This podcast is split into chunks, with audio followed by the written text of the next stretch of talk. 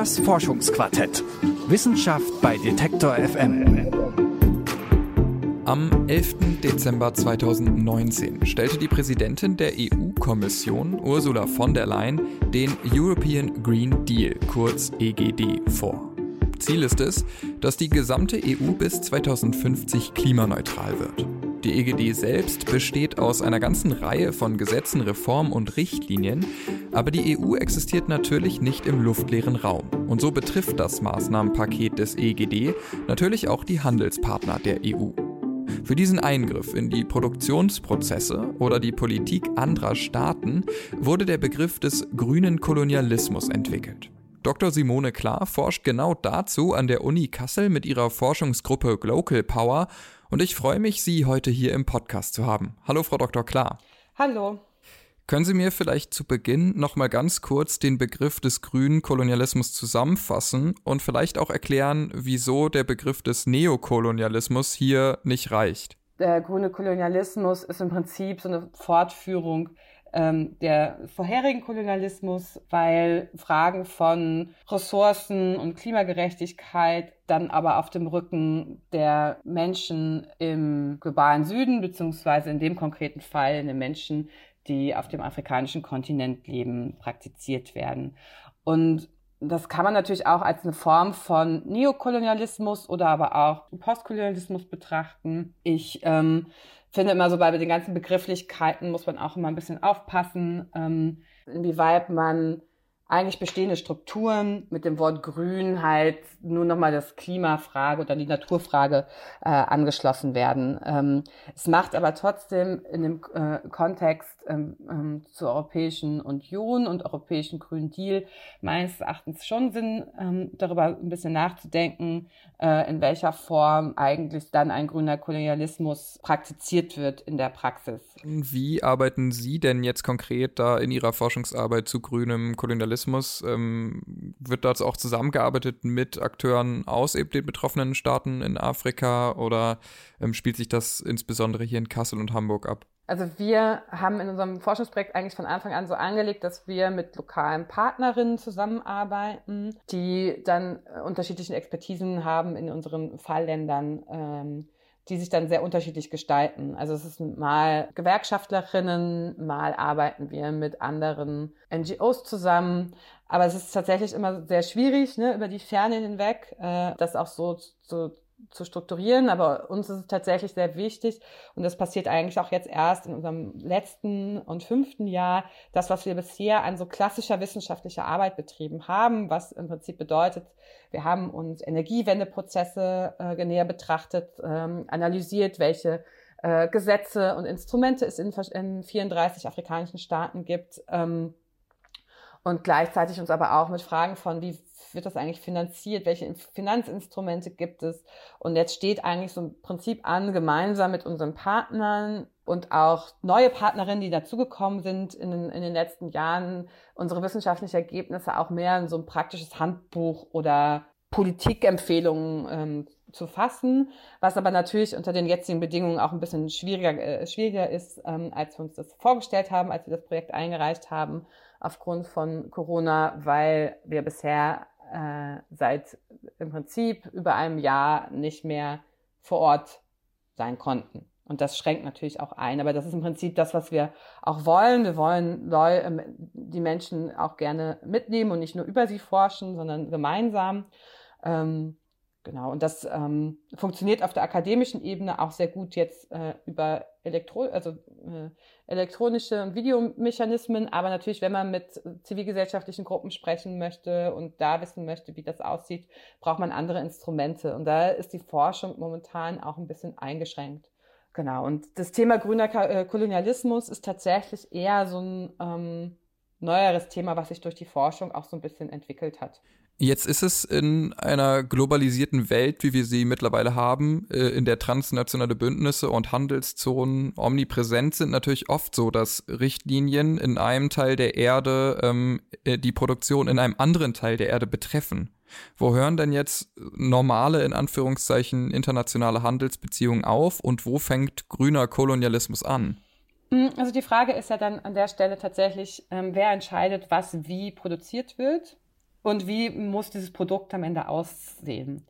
Ähm, wir hatten ja auch schon in den 90ern größere Debatten über äh, Sozial- und Arbeitsnormen, inwieweit die eine richtige Rolle spielen in der Produktion. Und das Gleiche ähm, haben wir jetzt auch, wenn wir uns mit Fragen von Umwelt und grünen Rechtsnormen auseinandersetzen. Und da, glaube ich, wird dann auch nochmal sehr deutlich, dass dann ja im Prinzip die Europäische Union vorschreibt, wie bestimmte Produkte vor Ort produziert werden müssen, ohne zu hinterfragen oder irgendwie nochmal zu überlegen, was heißt das denn dann eigentlich für vor Ort? Äh, Gibt es überhaupt die Ressourcen, das zu tun äh, und die Rahmenbedingungen, das zu tun und bleibt eigentlich am Ende dann auch tatsächlich auch noch ein eigener Gewinn innerhalb ähm, der jeweiligen ähm, nationalen Wirtschaft. Das ist, glaube ich, insgesamt ein interessantes Phänomen. Wenn man sich Handelsabkommen der Europäischen Union ähm, genauer betrachtet, findet sich das halt auch immer wieder, dass im Prinzip die Rahmenbedingungen, insbesondere auch die institutionellen Rahmenbedingungen,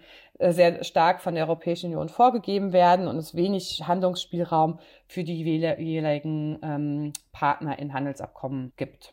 Sie schreiben, dass der European Green Deal Implikationen für andere Weltregionen wie zum Beispiel Nordafrika hat. Wie sehen denn diese Implikationen konkret praktisch aus?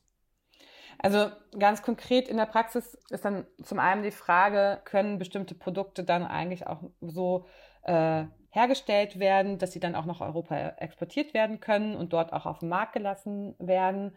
Ähm, und zum anderen ist es natürlich auch so, dass äh, Europa sich in einigen Fragen auch afrikanische Staaten verlässt, äh, wie zum Beispiel bei der Wasserstoffstrategie.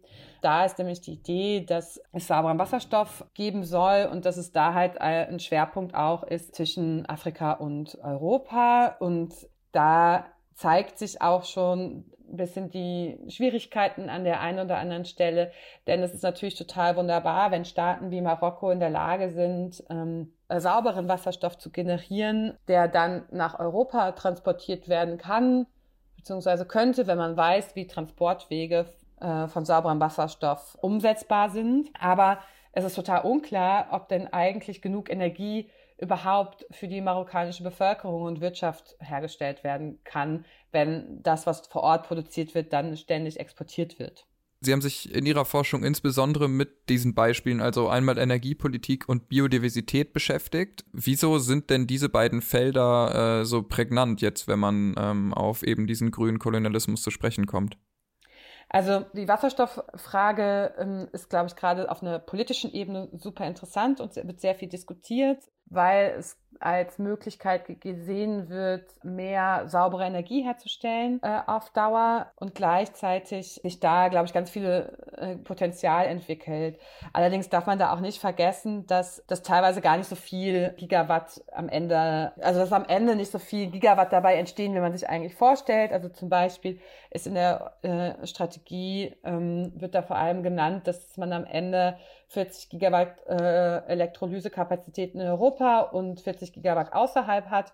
Und ähm, das ist leider tatsächlich so, dass manche Atomkraftwerke deutlich mehr Gigawatt produzieren können. Spannend ähm, ist vielleicht äh, an der Wasserstoffstrategie auch, welche Kapitalfraktionen sich dort hinter verstecken, beziehungsweise dort auch mitmachen. Denn die Europäische Union hat äh, eine Allianz für sauberen Wasserstoff gegründet und ähm, da ist so ein bisschen die Idee, dass da neue Technologien sich entwickeln, äh, in, natürlich auch in Kooperation mit staatlichen Institutionen, aber es sind super viele Unternehmen involviert, äh, insbesondere auch unter anderem aus dem Energiebereich, die eigentlich eher für ähm, klassische ähm, Energiegewinnung ähm, bekannt sind wie RWE oder E.ON, aber halt natürlich auch ähm, Banken und der Finanzsektor ähm, äh, wie die Deutsche Bank, weil für die natürlich dadurch neue Finanzprodukte auch entstehen können. Ähm, also es ist, glaube ich, so der Punkt, der auf der Seite, glaube ich, sehr spannend ist, wie sich da halt auch bestimmte Kap Kapitalfraktionen zusammenschließen. Ähm, da würde ich auch noch mal einen Hinweis äh, geben. Die Kolleginnen in unserem Verbund in dem Projekt an der Universität Hamburg, die machen da auch noch mal deutlich mehr Forschung zu Wasserstoff und konzentrieren sich so da noch mal mehr auf diese Frage. Ähm, der andere Aspekt ist die Biodiversität. Und das finde ich tatsächlich sehr spannend auf so zwei Ebenen. Ähm, weil natürlich geht es zum einen natürlich auch um die Biodiversität in Europa, aber es wird nochmal explizit sich fokussiert mit einem Projekt Nature Africa auf die Biodiversität in Afrika. Klar ähm, gibt es äh, auf dem afrikanischen Kontinent sehr viele Arten und Tiere und Pflanzen, aber da kommen ja ganz viele andere Problematiken auch noch mit. Die Frage von, wem gehört eigentlich das Land? Wie wird es eigentlich genutzt? Wer hat eigentlich Zugang dazu? Und da passiert halt dann auch im Sinne von ne, einer grünen Entwicklung auch ganz viele Dinge, die eigentlich nicht passieren sollten. Den, ähm, die Frage von, äh, Menschenrechten, wenn man ne, um den Naturschutz spricht, weil in vielen Gebieten leben ja auch Menschen und da gibt es tatsächlich sehr viele Forderungen auch aus der Zivilgesellschaft, dass man da auch die realen Lebensumstände der Bevölkerung äh, viel mehr anerkennen müsste. Und die Frage von Biodiversität auch, warum sich, schreibt sich Europa das so stark auf die Fahnen ist, finde ich, auch nochmal ganz interessant, das auch noch ein bisschen zu hinterfragen, ähm, weil ganz häufig werden äh, Akteurinnen vor Ort halt auch gar nicht richtig in die Prozesse mit eingebunden. Und die fordern auch explizit so ein Ende des grünen Kolonialismus. Äh, da wäre ich jetzt drauf zu sprechen kommen. Gibt es ähm, auf der anderen Seite Widerstand gegen dann zum Beispiel den European Green Deal? Also ich glaube, das zeichnet sich dann jetzt nicht explizit aus, wir sind jetzt gegen so einen europäischen Grünen Deal, so einen konkreten, sondern es geht dann an vielen Stellen dann um ne, äh, akute Konflikte, akute Debatten. Also das ne, ist zum einen die Frage von äh, Naturschutz und dass dann ganz häufig auch Tourismus als äh, Label genommen wird für Naturschutz, was aber am Ende gar keiner ist. Ähm, und gleichzeitig aber auch ähm, es auch in vielen Kontexten im Sinne des Naturschutzes Menschenrechtsverletzungen gibt äh, und auch wenig soziale Gerechtigkeit ähm, erfahren wird.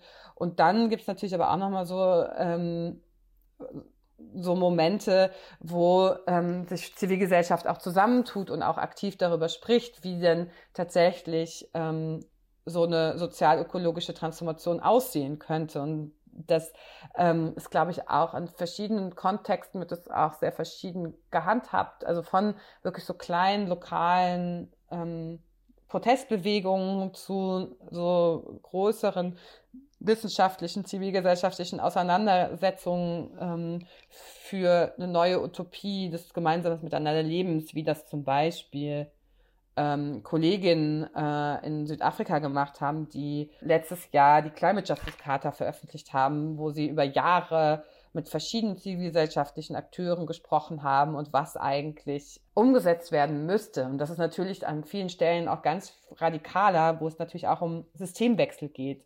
Also dass das in bestehenden kapitalistischen Verhältnissen so nicht umsetzbar ist. Dann bedanke ich mich ähm, auf jeden Fall bei Ihnen für dieses Interview. Ja, sehr gerne. Der European Green Deal zeigt, dass Klimapolitik, die über Staatsgrenzen hinweg betrieben wird, die kolonialen Gesetzmäßigkeiten unserer Gesellschaften fortschreibt. Denn darum, die Akteurinnen vor Ort einzubeziehen und zu fragen, was diese wollen, brauchen oder beitragen können, geht's in dem EU-Plan nicht. Wenn dieser Kolonialismus unter dem Deckmantel von grüner Politik, also Politik im Sinne von Klima und Umwelt daherkommt, spricht man von grünem Kolonialismus. Über die Forschung an dieser Praxis und dem Begriff habe ich mit Dr. Simone Klar in dieser Folge vom Forschungsquartett gesprochen und damit verabschiede ich mich und sage bis bald und ciao.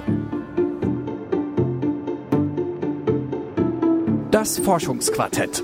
Wissenschaft bei Detektor FM.